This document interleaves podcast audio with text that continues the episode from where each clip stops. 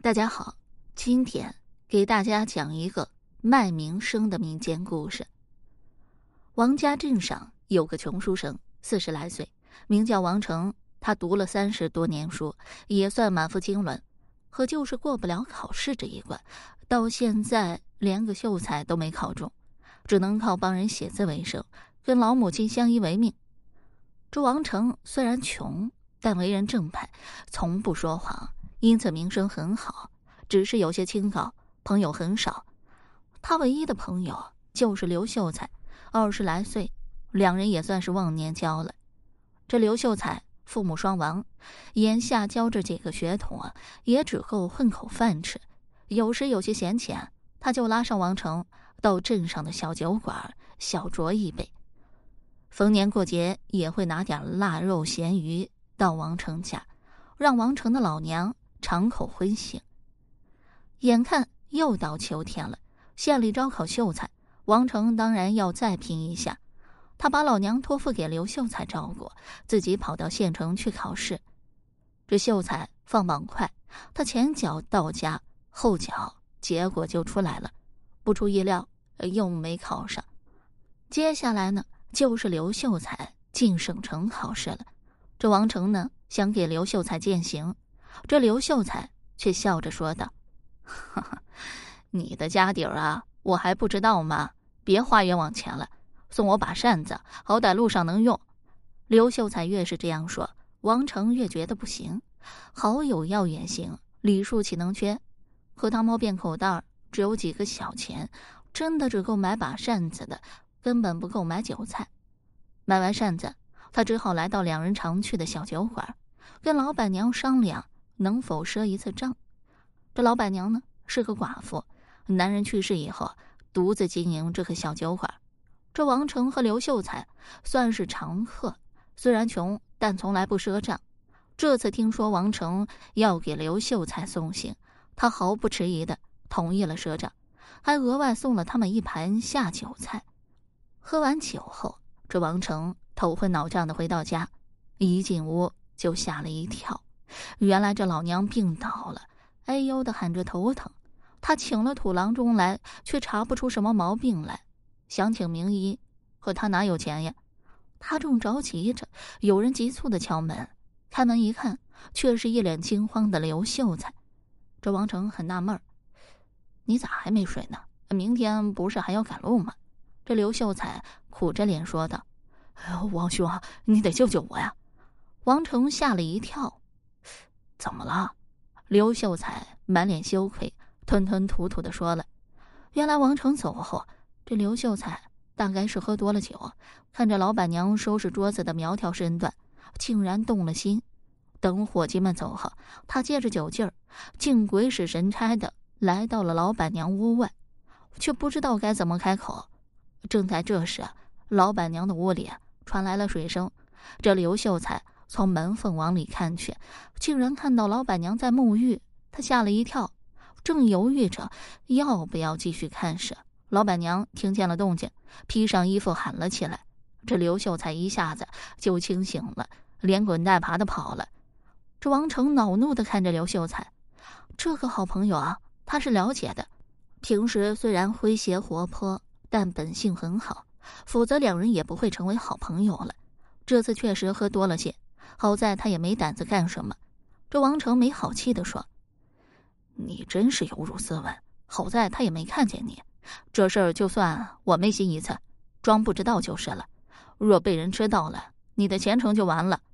这刘秀才脸色苍白的说：“王兄啊，你送我的那把扇子，我逃跑的时候掉在地上了。”这王成大惊：“什么？那上面可是有我的落款呀！”刘秀才颤抖的说：“，所以老板娘肯定知道是咱俩其中的一个，没准以为是你呢。所以你看，嗯，能不能？”这王成明白了刘秀才的意思，他断然拒绝：“这绝对不行，绝对不行！”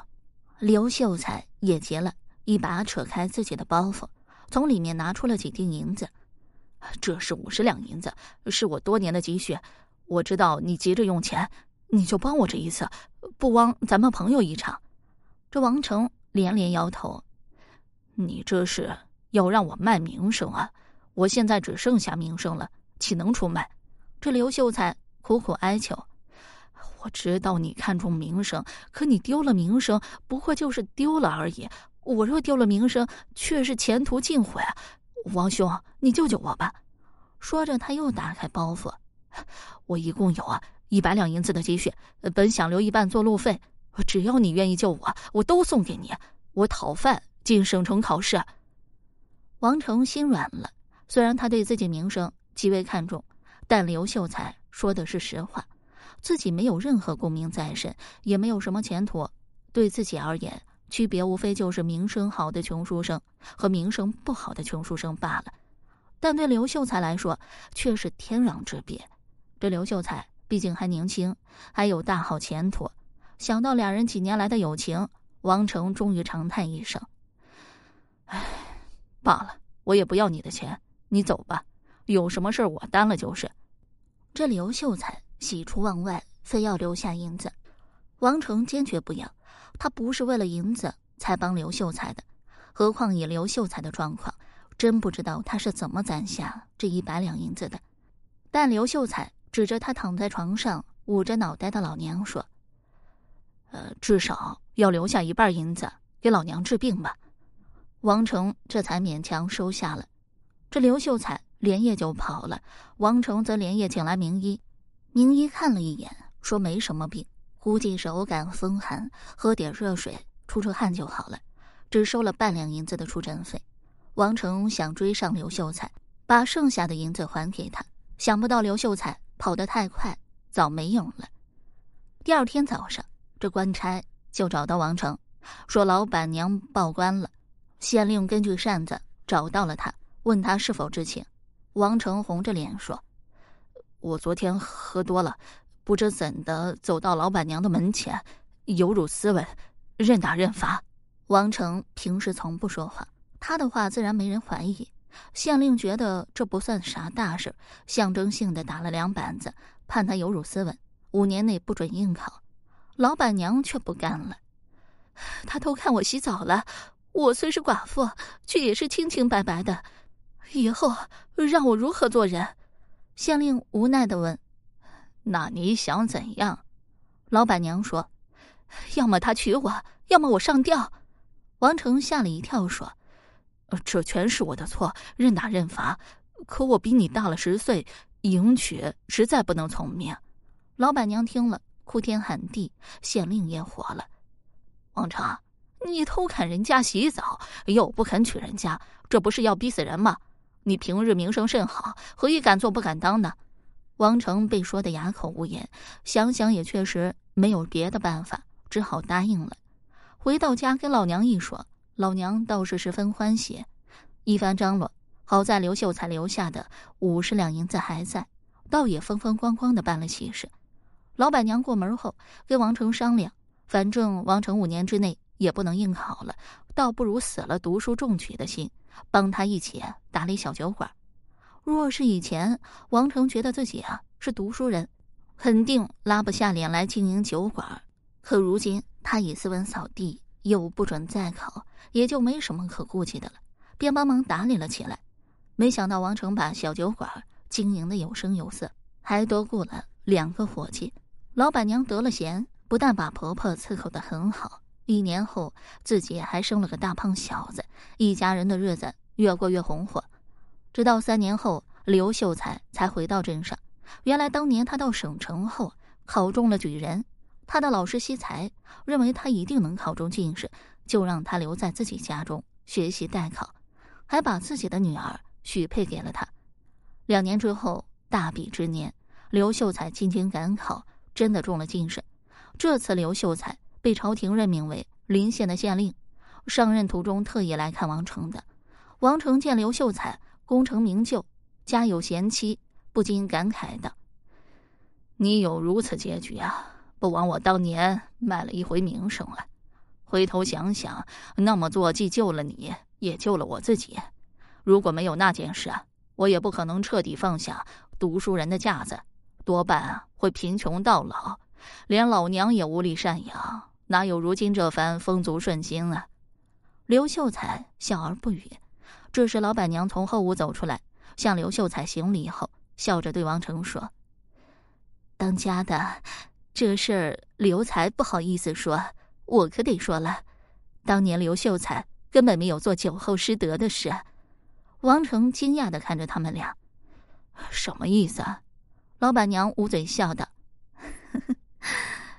我年轻守寡，又无子女。”很多男人都打我的主意，而你俩是我酒馆的常客，却从未有过半分此等言行。我从心里啊敬重你们。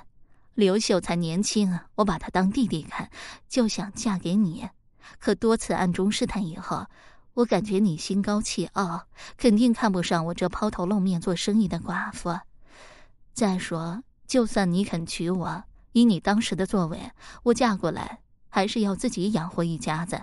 必然受苦，所以啊，我就请刘秀才帮我演了一出戏，逼你非娶我不可，也断了你读书中举的念头。你以为刘秀才能攒出一百两银子吗？他全身上下也就五两银子的盘缠，是我出的钱，说好了一半给你，手里有钱才好娶我过门，另外一半给刘秀才，让他路上也能宽裕点。